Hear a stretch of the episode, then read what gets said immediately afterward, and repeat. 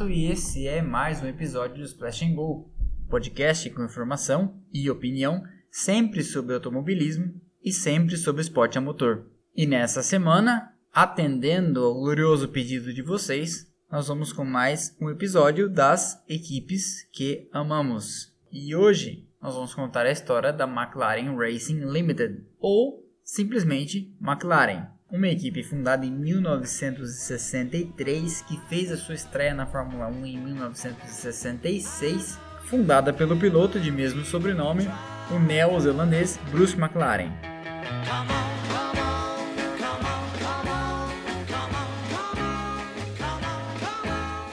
Porque nos anos 60 era assim: você eventualmente se desentendia com seu chefe, perdia a paciência com ele e ia lá e montava uma equipe para você mesmo correr na Fórmula 1, entendeu? Coisa, coisa simples.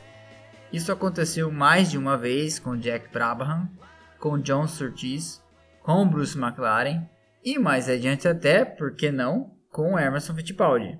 Os caras acabavam se cansando de ser meros funcionários e acabavam seguindo carreira solo, vamos dizer assim. Então, como é de costume aqui nesses episódios das equipes que amamos, é difícil contar a história de uma equipe dessas sem contar alguma coisa sobre a história do seu fundador. Nesse caso, como eu já falei, o Bruce McLaren.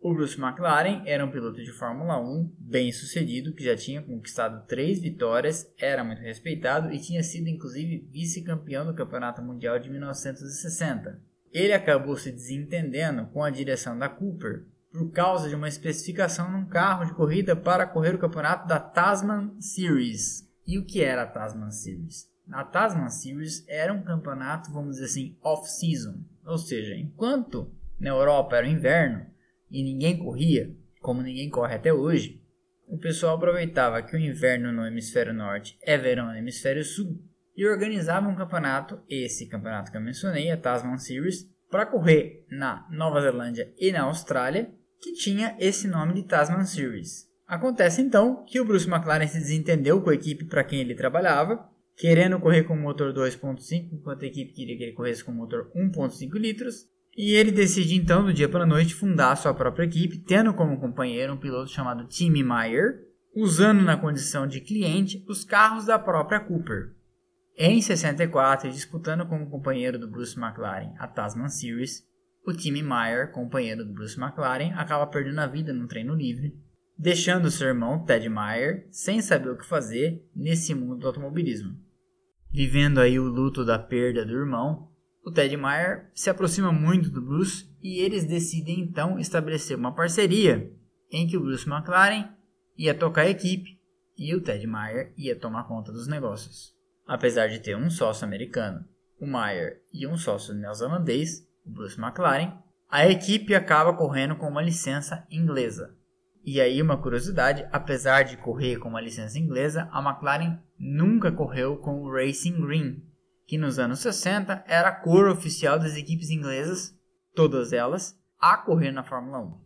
Mas a história da McLaren vai um pouco além de sua existência na Fórmula 1.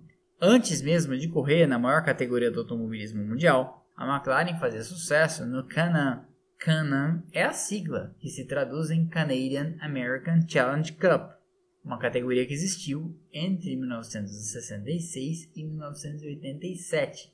E é uma categoria que teve a McLaren, pelo menos no começo, como dominante.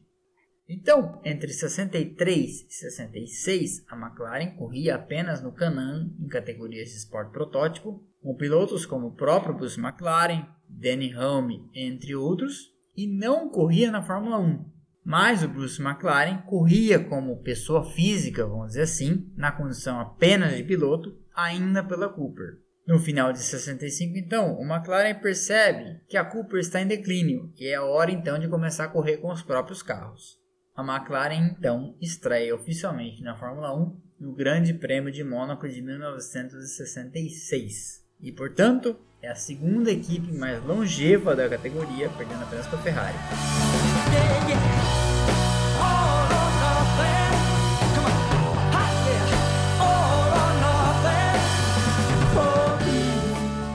começo da equipe entre 66 e 67 é errante, não participando de todas as corridas e tendo escolhas difíceis, ou vamos dizer assim, questionáveis de motores, com muitas quebras, poucos resultados e um outro pontinho conquistado apenas.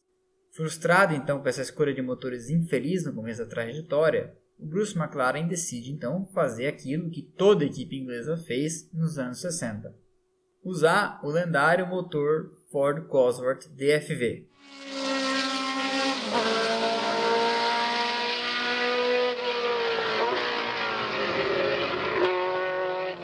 Seria o começo de uma aliança entre a McLaren e a Cosworth que durou de 68 a 1982. Com essa troca, o Bruce McLaren vence a Corrida dos Campeões em Brands Hatch e o Danny Hulme vence o Troféu Internacional em Silverstone, duas provas extra-campeonato. Sim, nessa época acontecia muito isso, corridas extra-campeonato que não somavam pontos.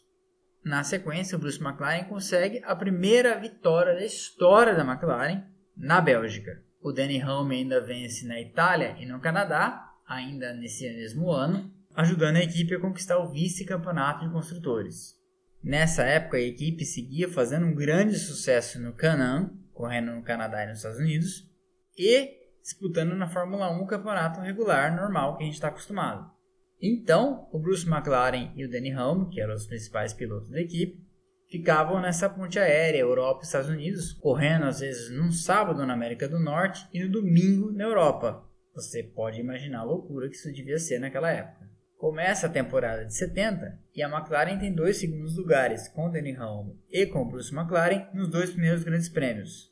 Mas aí, em junho, uma tragédia acontece Bruce McLaren perde a vida num acidente testando o carro em Goodwood, e com isso acaba então a primeira era da história da McLaren, a era com seu fundador, Bruce. Nascido de uma família de entusiastas em automobilismo na Nova Zelândia, que tinha inclusive uma oficina, Bruce McLaren foi criado em meio a carros. Foi natural o passo de passar de desmontar carros para montar carros de corrida, e com o apoio de seu pai, que era mezzo mecânico, mezzo preparador, e começou a se embrenhar por esse mundo, chegando a correr de Fórmula 2 na Nova Zelândia.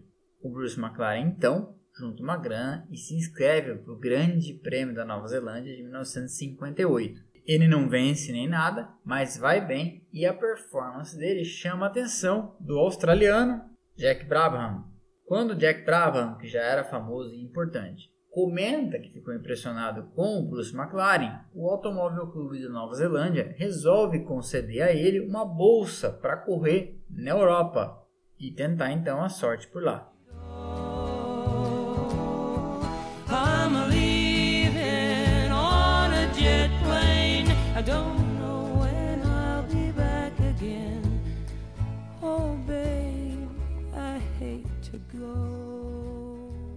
Com a morte do Bruce McLaren, o Ted Meyer, que já tinha comprado a maior parte do time, acaba assumindo o controle total da equipe e leva a estrutura do time adiante. O Danny Hulme continua sendo um dos pilotos, junto com o Dan Gurney e com Peter Getting. Nessa época, inclusive, a equipe continua sendo muito mais poderosa nas Américas do que na Fórmula 1. E as vitórias na categoria máxima do automobilismo acabam sendo muito esporádicas eles chegam a ficar dois anos e meio sem ganhar uma corrida entre 70 e 72, com o Danny Hulme vencendo no Grande Prêmio da África do Sul em 72 e a McLaren conseguindo um terceiro lugar no Campeonato de Construtores. Surge então, para o ano de 73, desenhado por Gordon Koppelk, aquele que vai ser o primeiro grande carro da McLaren na história, o McLaren M23. Esse é um carro que acompanha a equipe por quatro anos e dividia peças com o projeto M16 que corria em Indianápolis pela McLaren também. O carro era bom e nasceu bem. Danny Hulme vence o Grande Prêmio da Suécia e o Peter Revson, seu companheiro de equipe, vence seus dois únicos grandes prêmios na vida, no Grande Prêmio da Inglaterra e do Canadá. Junto com o patrocínio da Marlboro, estavam ali lançadas as bases para aquele que seria o primeiro período vencedor da equipe. Em 74, eles tiram da Lotus o campeão de 72, Emerson Fittipaldi, que vem e conquista o campeonato daquele ano. O Emerson vence os grandes prêmios do Brasil, da Bélgica e do Canadá e leva o Campeonato Mundial de Pilotos. E a equipe tem mais uma vitória, com o Danny Hamlin vencendo na Argentina. Revezando o segundo carro, já que o primeiro era do Emerson Fittipaldi, o Danny Hamlin alterna corrida sim, corrida não, com Mike Haywood, que era o campeão de moto velocidade da época. Seria alguma coisa como se o Hamilton corresse corrida sim, corrida não, alternando entre o Bottas e o Mark Marques da MotoGP. O Emerson então conquista o primeiro campeonato de pilotos da equipe McLaren e o time leva com o Emerson, o Helm e o Mike Haywood da moto velocidade o primeiro título de construtores da equipe. E aí tem 1975. Is this the real life?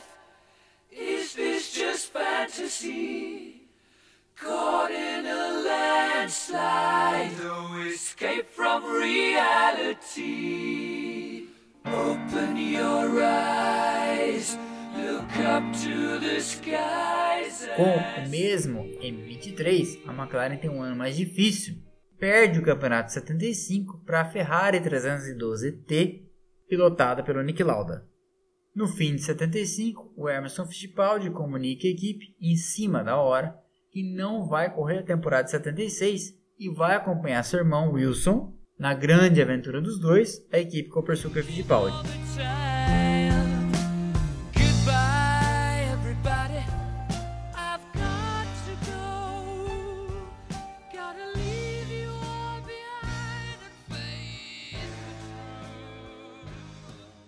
O Ted Maier então se vê a pé, ou na verdade, não bem a pé, mas um carro sem piloto. Ele corre então atrás do James Hunt e dá ao piloto playboy inglês a grande chance da sua vida de ter um carro vencedor. Acaba então acertado o palco para o grande campeonato 76, aquele dramático em que o Nick Lauda acaba perdendo o título para James Hunt na última etapa por se recusar a correr nas condições terríveis que se encontrava o circuito de Fuji na decisão do campeonato. James Hunt campeão, segundo título de pilotos da McLaren, e Ferrari campeã de construtores. A McLaren não leva naquele ano. Em 77, alinhando o já então obsoleto McLaren M23, a equipe começa a perceber então que o carro está sentindo o tempo pesar e começa gradualmente a pensar na ideia de substituí-lo pelo modelo seguinte, o M26. O James Hunt chega a vencer três corridas naquela temporada, mas a Ferrari de 77 com Nick Lauda a bordo era muito superior e o Lauda acaba se sagrando campeão mais uma vez. O Hunt consegue um quinto lugar nos pilotos e a McLaren é terceira nos construtores. Dali para frente foi ladeira abaixo. Em 78 a equipe consegue poucos resultados num ano dominado pela Lotus com o carro asa pilotada pelo Mario Andretti. Em 79, a campeã é a Ferrari, com George Scheckter e Gilles Villeneuve conquistando a maior parte das vitórias para o time de Maranello. O McLaren M26 ainda não adotava o conceito de efeito solo, que na época era a nova coqueluche, e a equipe afundava em desempenho, levando um passeio da Ligier, da Lotus e da Ferrari. Tentando incorporar então o conceito de efeito solo a seus carros, a McLaren tenta, primeiro com o M28 e depois com o M29, uma reação. Mas os carros são horrorosos e o time não consegue fazer muita coisa a mais. Em 78, a McLaren é oitava nos construtores, com 15 pontos, tendo como melhor resultado um pódio para James Hunt na França. E em 79, também com 15 pontos, mas dessa vez um sétimo lugar, o melhor resultado da McLaren é um terceiro lugar de John Watson, no Grande Prêmio da Argentina, na estreia do ano. Começa então uma intensa pressão da Philip Morris, que é dona da marca Marlboro, para que a equipe, que era patrocinada majoritariamente por essa marca de cigarros, aceitasse uma proposta de fusão com alguém indicado pela Philip Morris, uma equipe de Fórmula 2 e Fórmula 3 chamada Project 4. A Project 4 pertencia a um sujeito chamado Ronald Dennis, também conhecido por todo mundo como Ron Dennis. E é, portanto, por pressão da Philip Morris que a McLaren e o Ted Meyer têm que engolir essa intervenção externa e o Ron Dennis ser imposto como então administrador daquilo que seria a fusão da McLaren com a Project 4. No meio desse cabo de guerra, político, financeiro e por que não dizer societário, a equipe, com a dupla John Watson E o novato, então, Alan Prost, consegue apenas 11 pontos no ano e um nono nos construtores, tendo como melhor resultado dois quartos lugares do John Watson no Grande Prêmio dos Estados Unidos e no Canadá e um quinto lugar do Alan Prost no Brasil. O Ron Dennis traz da Project 4 para a McLaren um cara que trabalhava com ele chamado John Barnard. O John Barnard então resolve revolucionar a construção de carros de corrida usando algo que nunca ninguém tinha pensado até então: a fibra de carbono. Em 1981, na estreia da temporada, quando a McLaren tira a carenagem dos seus carros e todo mundo vê o que vem por baixo, ou seja, um monocoque inteiro construído em fibra de carbono, todo mundo fica chocado. Porque até então, os carros eram feitos inteiros de alumínio. E construindo um carro de alumínio, para você ter a rigidez necessária, ou ao menos parecida com o que você consegue com a fibra de carbono, você usa muito mais espaço e muito mais material. Então foi uma revolução. Ninguém acreditava que um carro feito de fibra de carbono poderia durar e resistir a todas as tensões, torções e esforços que um carro de corrida é submetido.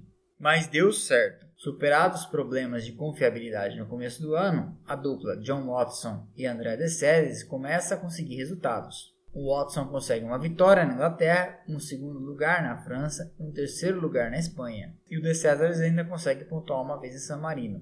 A McLaren salta de nono nos construtores para sexto e em vez de 11 soma 28 pontos. Em 82, e levando adiante o conceito da construção de carros de corrida com fibra de carbono, a McLaren se livra do De Césares, que bom, e traz de volta da aposentadoria Nick Lauda. A dupla Lauda e John Watson leva a McLaren ao vice-campeonato de construtores, com duas vitórias do Lauda e duas vitórias do John Watson.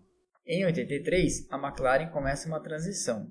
Lembra que eu comentei lá atrás que ela correu de 68 a 1983 com o motor Ford Cosworth DFV. Pois bem, nesse ano ela começa com o Cosworth e vai terminar o ano com o motor TAG. TAG é a sigla para Tecnologia Avant-Garde, que é uma empresa de tecnologia e inovação que pertence ao saudita Mansur Oger, que é um dos sócios da McLaren. A McLaren, a McLaren corre 3 quartos do campeonato com Ford DFV e vem adotar, no final do ano, o motor TAG Porsche. Como a maioria dos novos motores, a estreia é um desastre e o quarto final da temporada da McLaren de 83 é recheado de abandonos. Ainda assim, a equipe tem uma vitória e dois pódios com John Watson e dois pódios também com Nick Lauda, que consegue 34 pontos em quinto lugar nos construtores. Em 84, a McLaren troca o John Watson e tem então uma dupla fortíssima, com Nick Lauda e Alan Prost ao volante dos seus carros.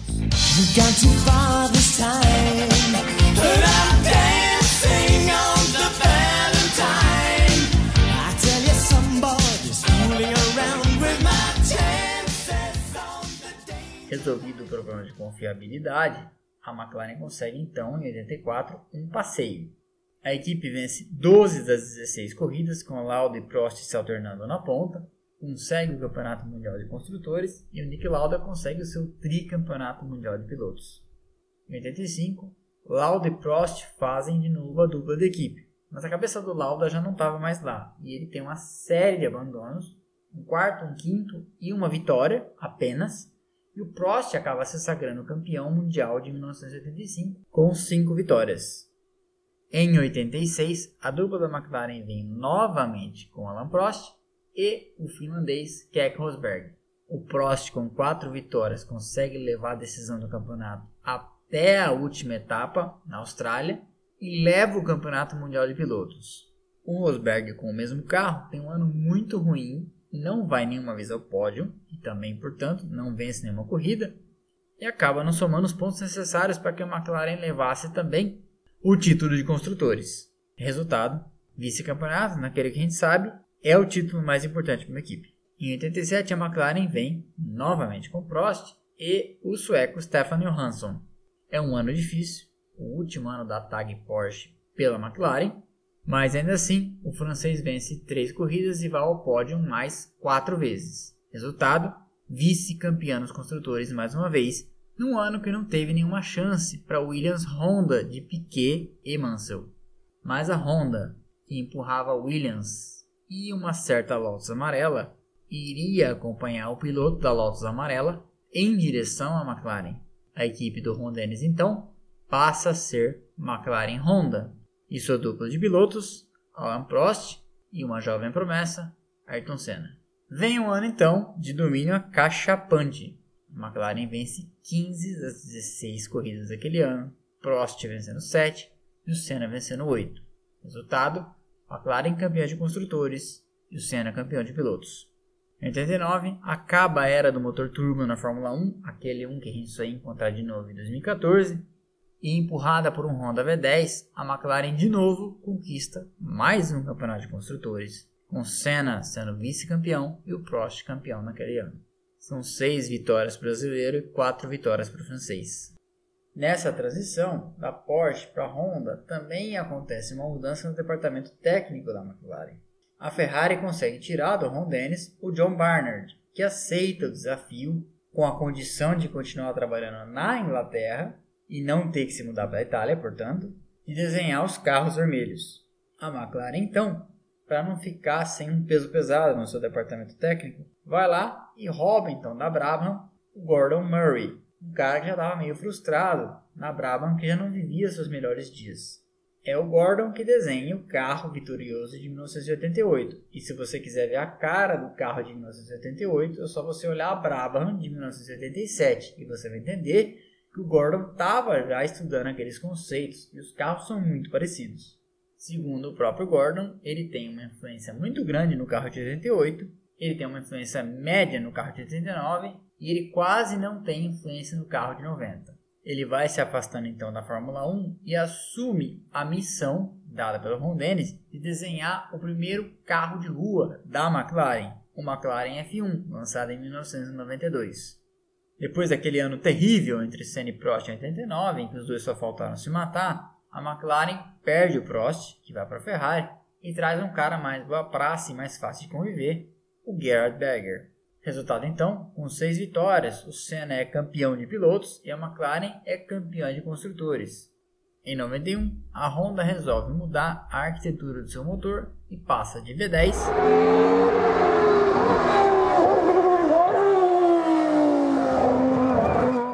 para V12.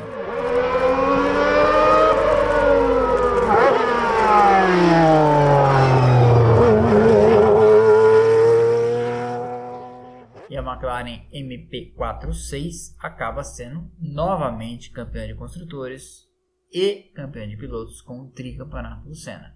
E se você nunca parou para pensar, os carros da McLaren até pouco tempo atrás se chamavam MP4 barra alguma coisa porque era de McLaren Project 4, a junção dos nomes das duas equipes lá de trás. Em 92, a Williams de outro planeta dá um passeio na McLaren, o Senna consegue ainda vencer três corridas e o Berger uma, e a equipe é vice-campeã dos construtores, mas nunca foi oposição à altura da Williams daquele ano. No mês de 92, a McLaren ainda recebe dois outros baques. É avisada pela Honda de que vai perder o fornecimento de motores e não só fornecimento de motores, como apoio técnico e financeiro para a temporada de 93 a Honda está deixando a Fórmula 1.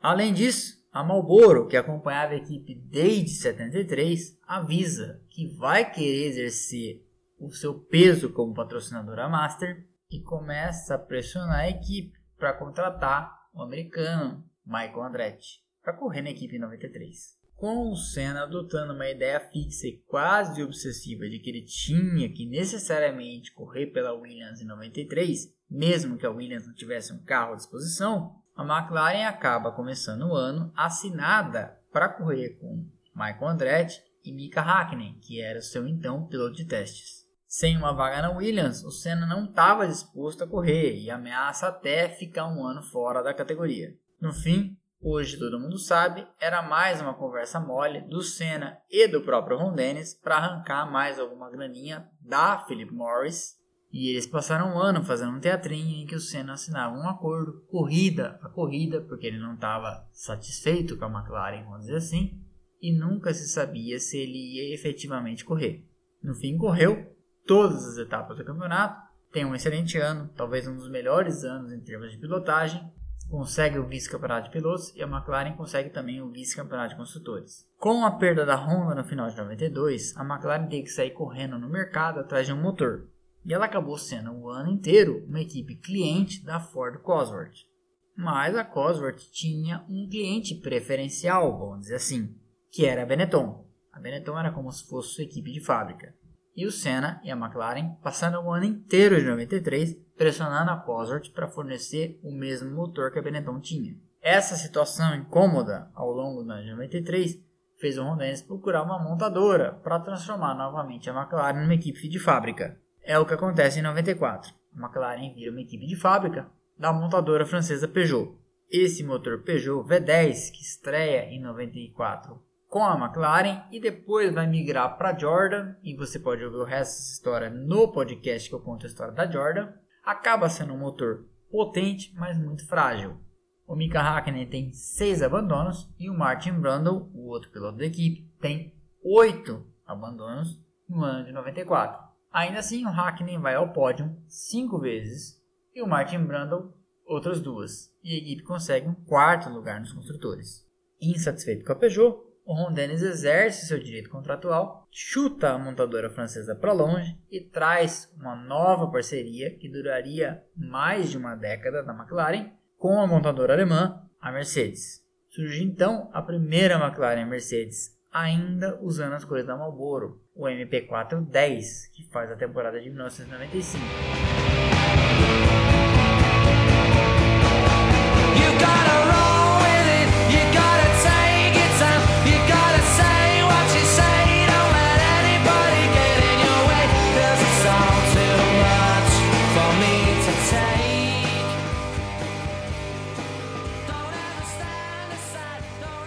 Predominantemente com marca Blundell e Mika Hakkinen ao volante, mas que também tem Nigel Mansell e nos etapas e Ian Magnussen, pai do Kevin Magnussen, em uma corrida no Grande Prêmio do Pacífico. Como acontece toda vez que você adapta um motor novo a um carro, é um ano de muitos abandonos. Ainda assim, o Mika Hakkinen consegue 2 segundos lugares e o Mark Blundell consegue 3 quintos e 2 quartos. Resultado final, 30 pontos e quarto nos construtores de novo. Em 96, a McLaren mantém a Mercedes, se livra do Marco Blundell e traz o Coulter, que tinha feito uma boa primeira temporada pela Williams em 95. A dupla consegue 6 pódios, 4 para o Mika Hakkinen, todos terceiros lugares, e 2 para o Coulter, um terceiro e um segundo. Marca 49 pontos e consegue o terceiro, quarto lugar nos construtores consecutivo. Com o fim da temporada de 96, acaba também um ciclo de 22 anos da McLaren usando as cores da Marlboro. Em 97, e também por causa da Mercedes, a McLaren viria vestida de flecha de prata, trocando os cigarros da Marlboro pelos da West. Nessa transição, a McLaren também se envolve numa briga homérica com a Williams, envolvendo o passe do mago das pranchetas, o Adrian Newey. No meio do ano de 96, a McLaren convence o Adrian Newey a trabalhar na sua organização, paga para ele um salário maior do que paga para os seus próprios pilotos e consegue tirar ele da estrutura do Frank Williams.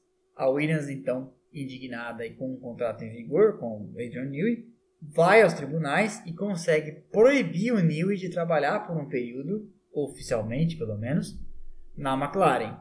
A Williams consegue nos tribunais uma ordem judicial proibindo o Newey de entrar na fábrica da McLaren. Ainda assim, o carro de 97, o MP412, empurrado por um Mercedes V10, é um salto adiante. E pela primeira vez desde 93 com Senna, a McLaren volta a vencer uma corrida já na abertura do ano na Austrália, com o primeiro lugar do Coulter e o terceiro do Hackney. O Coulter voltaria a vencer na Itália e o Mika Hakkinen termina o ano com a vitória em Jerez da Fronteira. Resultado? Pelo quarto ano seguido, um quarto posto nos construtores, 63 pontos. Com o Adrian Newey cuidando do departamento técnico, empurrado pelos motores da Mercedes, e com o Ron Dennis garantindo o suporte financeiro, vem então um período vitorioso para a equipe o Newey então projeta um carro genial, o MP413. Aquele, que eu não sei se vocês lembram, tinha um pedal a mais de freio que permitia que os pilotos dosassem a frenagem de acordo com a curva que eles iam virar.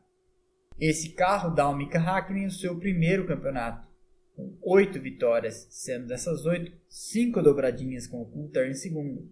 O Coulthard ainda também vence mais uma e a equipe conquista 156 pontos. Em 99, a coisa segue mais ou menos parecida. O Mika Hakkinen é campeão de pilotos e a McLaren acaba conseguindo um vice nos construtores. Isso porque tinha uma outra equipe acertando o seu caminho e dando muito certo na sua reestruturação. Essa equipe era a Ferrari, que começaria ali aquele ciclo vitorioso com Ross Brown, Jean Todt, Rory Burley e Paulo Martinelli, dominando a Fórmula 1 num ciclo mais ou menos parecido com o que a Mercedes vive hoje. Em 2000 e 2001, mantendo a dupla Mika Hakkinen e Coulter, a McLaren consegue mais dois vice-campeonatos nos construtores, conquistando sete vitórias ao todo em 2000 e três vitórias em 2001. O Mika Hakkinen se aposenta no final desse ano e a McLaren troca um finlandês por outro e vai atrás de uma promessa que corria pela Sauber, um tal de Kimi Raikkonen. A McLaren consegue então em 2002 um terceiro lugar nos construtores, com uma vitória apenas, pertencente ao David Coulter, e repete esse terceiro nos construtores, dessa vez com uma vitória para Coulter e outra vitória para Raikkonen em 2003.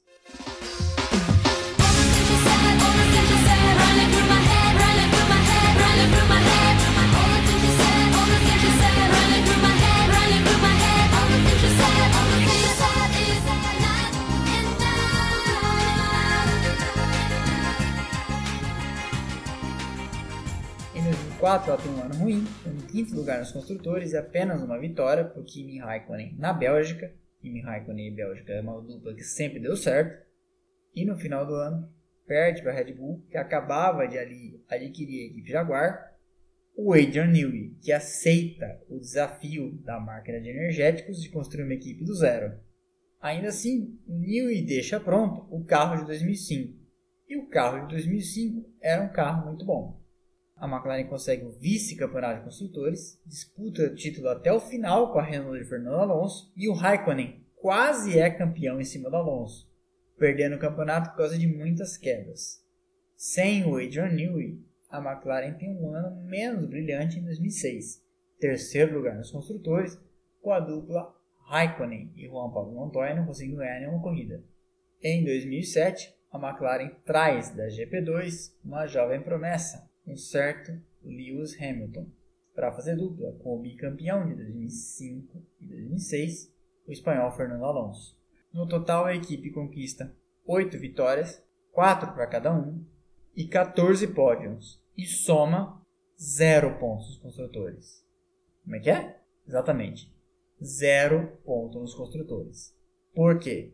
Porque esse ano de 2007 é aquele ano em que um funcionário da McLaren foi pego trocando correspondência e tirando xerox de páginas e mais páginas de documentos e plantas e projetos de carros da Ferrari.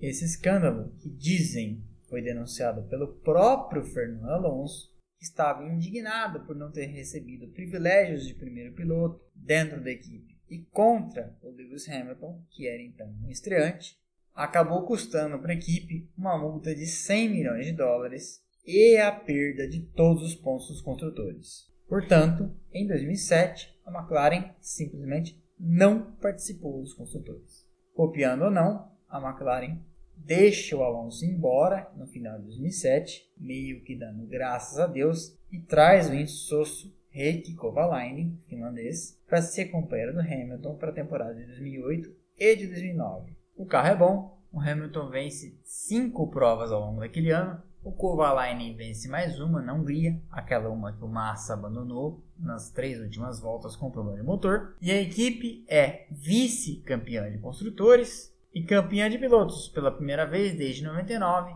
com Hamilton se sagrando campeão naquele fim de temporada inesquecível que aconteceu aqui em Interlagos, com o título sendo decidido na última volta da última corrida, na sua última curva. 2009 é o ano da Brown e é o primeiro ano que o carro da Red Bull teve a mão inteira do Adrian Newey. O que acontece então? A McLaren acaba ficando em terceiro nos construtores. e o Hamilton consegue beliscar ainda duas vitórias. Em 2010, a McLaren recebe da Brown o campeão da temporada de 2009, Jenson Button, para fazer uma dupla inteiramente inglesa com o Lewis Hamilton. Apesar de se tratar de uma dupla de pilotos muito diferentes, tanto no modo como conduziam os carros como com personalidades diferentes também, os dois acabam formando uma dupla muito entrosada e muito equilibrada também, para surpresa de alguns que achavam que o Hamilton massacraria o Button.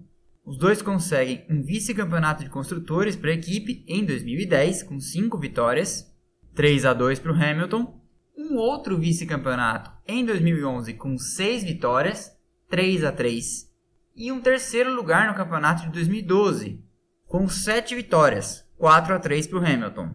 E no final de 2012, o Hamilton choca toda a Fórmula 1 anunciando que está de saída e que foi convencido pelo Nick Lauda a assinar um contrato de longo prazo com a Mercedes. Começaria ali o longo ciclo do Hamilton, que dura até hoje, com a montadora alemã da estrela de três pontas. Mas havia mais coisas acontecendo abaixo da linha da água e muito delas tinha a contribuição decisiva da McLaren. A Mercedes figurou na condição de fornecedora de motores da McLaren entre 1996, como eu contei aqui lá atrás, até o ano de 2010. Em 2010, então, ela compra a Brown das mãos do Ross Brown e resolve entrar de vez como equipe própria na Fórmula 1, coisa que ela não fazia desde os anos 50.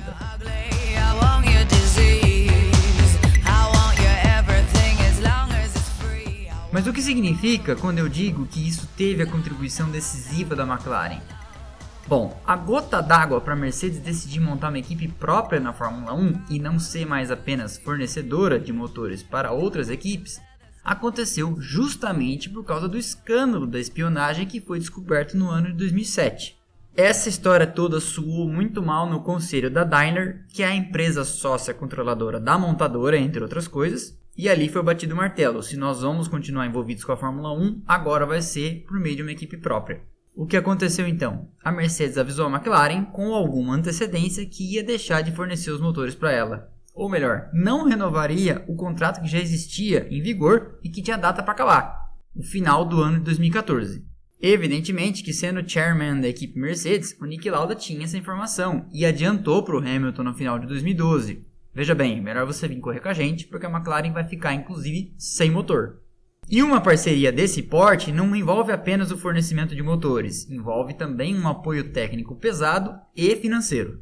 Bom, e o que aconteceu então? Se você olhar a história da McLaren desde a chegada do Ron Dennis, você vai ver que da Project 4 em diante, ele sempre foi muito hábil em estabelecer parcerias que davam suporte financeiro de longo prazo para a equipe. Ele fez isso com a Philip Morris e Marlboro, que ficaram como patrocinadoras master da equipe de 1980 até 1996, quando a Philip Morris fala que está de saída, ele já tinha amarrado e costurado esse apoio que continuou até 2014 com a Mercedes. E quando a Mercedes avisou que estava saindo, o que, que fez o Ron Dennis? Saiu atrás de um fornecedor de peso e que pudesse trazer não só motores como dinheiro. Quem que surge então? A antiga parceira dos anos 80 e 90, a Honda. A Honda traz seus motores, sua estrutura e um aporte, dizem alguns, de 80 milhões de euros por ano. Porque afinal de contas, até uma equipe rica e poderosa como a McLaren precisa de dinheiro e 80 milhões de dólares não é uma soma a ser desprezada por ninguém. Com a saída do Hamilton no final de 2012, a McLaren termina aquela temporada com duas vitórias seguidas, nos Estados Unidos e no Brasil. Essa vitória do Button no Grande Prêmio do Brasil em Interlagos foi, pelo menos até agora, a última vitória da McLaren na Fórmula 1. Sem o Hamilton, a McLaren vai ao mercado e pega uma estrela em ascensão, pelo menos até então. Sérgio Pérez, que tinha feito duas temporadas de encher os olhos pela Sauber. Acaba sendo um ano no máximo regular. A McLaren não vai ao pódio nenhuma vez e, portanto, também não vence e conquista um quinto lugar nos construtores, com 122 pontos. Entra 2014 e começa a era híbrida, e a McLaren mantém o Jenson Button e vem com uma nova estrela que também vem do seu programa de jovens pilotos, o dinamarquês Kevin Magnussen. O Magnussen, que hoje a gente já conhece bem, estreou com um impressionante segundo lugar no Grande Prêmio da Austrália em Melbourne, e o Button fechou o pódio em terceiro. Apesar disso, acaba sendo um ano apenas regular e eles conseguem outro quinto lugar nos construtores, não vão ao pódio mais nenhuma vez e somam 181 pontos. Com o divórcio ruidoso do Alonso com a Ferrari, a McLaren e o espanhol acabam tendo um remember no seu relacionamento, que tinha acabado muito mal no final de 2007. O Ron Dennis e o Alonso acabam engolindo suas mágoas mútuas e eles assinam um contrato de 3 anos para 2015, 2016 e 2017. Ao lado do Alonso, Jenson Button ainda. Logo no começo do ano, o Alonso tem um acidente muito esquisito e mal explicado, ninguém sabe até hoje o que aconteceu, na curva 3 de Barcelona. Ele bate para o lado de dentro da curva e, e, tem um lapso de memória esquisito quando acorda no hospital, dizendo que o nome dele era Fernando Alonso, era piloto de kart e sonhava em chegar à Fórmula 1. Isso virou meme na época que todo mundo falava que o Alonso acordou em 1995.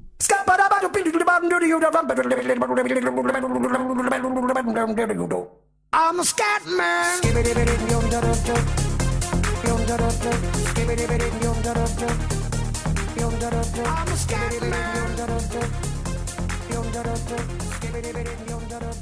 Começa então a temporada e o Alonso está em recuperação por causa desse acidente. E quem corre no lugar dele é o reserva da McLaren, o Kevin Magnussen, que acaba não conseguindo levar o carro ao grid. O Button conclui, mas conclui em 11 é o começo de um ano horrível para a McLaren, que vê a Honda pagar um pedágio pesado por ter entrado depois na era dos motores híbridos. O Alonso acaba tendo 7 abandonos e pontua só duas vezes, e o Button tem 5 abandonos e pontua 4 vezes.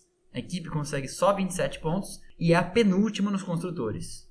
Em 2016, a Honda consegue dar uma melhorada no motor e pelo menos os abandonos diminuem, mas a falta de potência ainda é crônica. Na verdade, não é exatamente uma falta de potência. O que acontece é que, para conseguir garantir que os motores iam chegar até o final, a Honda punha o motor para trabalhar num regime de menor rotação e, portanto, menor esforço.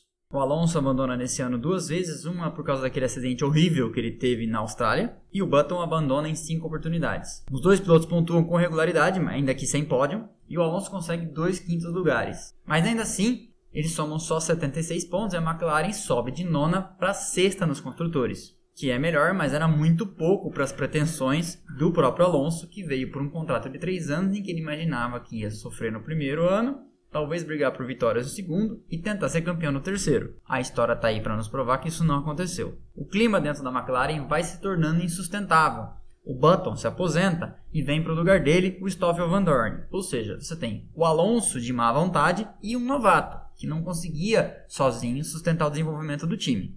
Trabalhando sob pressão, com o Alonso vendo que o tempo estava passando e ele não tinha na mão ainda um carro vencedor, e também não tinha a menor possibilidade de correr pela Mercedes nem pela Red Bull, e tinha deixado uma terra arrasada para trás na Ferrari, que agora começava a vencer com o Vettel, a Honda começa a forçar a mão na potência para ver se conseguia entregar um motor minimamente poderoso para o Alonso tentar brigar pelas posições da frente. O resultado é mais quebras, porque eles não tinham condição de fazer isso. Isso começa a deixar o Alonso enfurecido, e ele, você conhece, não poupa críticas à Honda, nem para a imprensa, nem pelo rádio. Ficou famoso o episódio em que ele criticou abertamente o motor correndo em Suzuka, no Japão, e chama o motor da Honda de motor de GP2.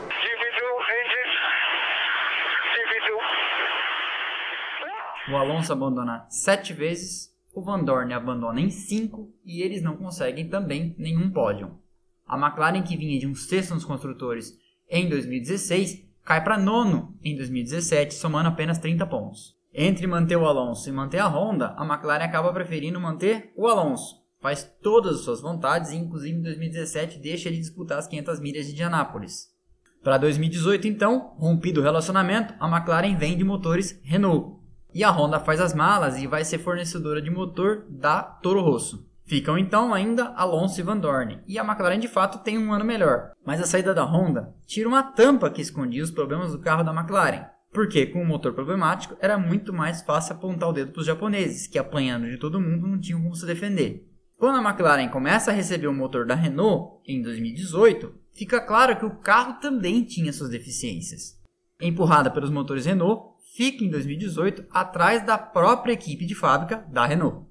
Vem 2019 e o Alonso se aposenta no final de 2018. Para o lugar dele, a McLaren troca um espanhol pelo outro e traz Carlos Sainz para liderar o time. E promove da Fórmula 2 uma estrela em ascensão, o divertidíssimo e veloz Lando Norris. Sem a pressão de uma primadona escandalosa que mete o pau em todo mundo pela imprensa a toda hora, e a capacidade de ousar e de inovar, volta. Inclusive porque conta-se que durante os anos Alonso na McLaren, a pressão era tanta que a maior parte dos caras mais experientes da equipe acabou saindo e ficou lá uma molecada de engenheiros, que veio a casar muito bem com o espírito jovem do Sainz e do Lando Norris. O que, que acontece então, ironicamente? A McLaren faz em 2019 mais do que o dobro de pontos que fez em 2018, ainda empurrada pelos motores Renault, marca 145 pontos e é quarta nos construtores, atrás apenas das três mais fortes da ponta, a Ferrari, a Mercedes e a Red Bull. Vira o ano para 2020, nós entramos na pandemia,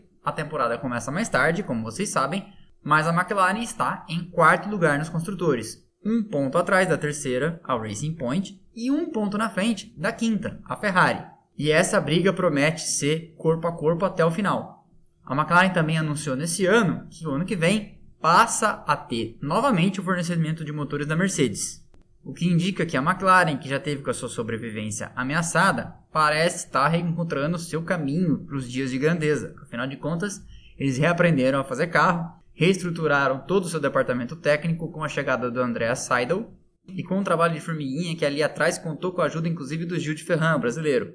E agora, com uma dupla de pilotos exuberante atual e que vai ter ainda a chegada do Daniel Ricciardo em 2021, é de se imaginar que a McLaren se afasta do precipício cada vez mais e pode voltar a ter um futuro grandioso nos próximos anos. Tomara! E essa, então, é a história da McLaren, a segunda mais longeva equipe da Fórmula 1. Fundada em 1966 e que existe até hoje, e inclusive a família McLaren é acionista minoritária do conglomerado, que é maior do que apenas a equipe. Tem também a montadora de supercarros e uma unidade de negócio que faz equipamentos para medicina e tecnologia, biotecnologia e nanotecnologia.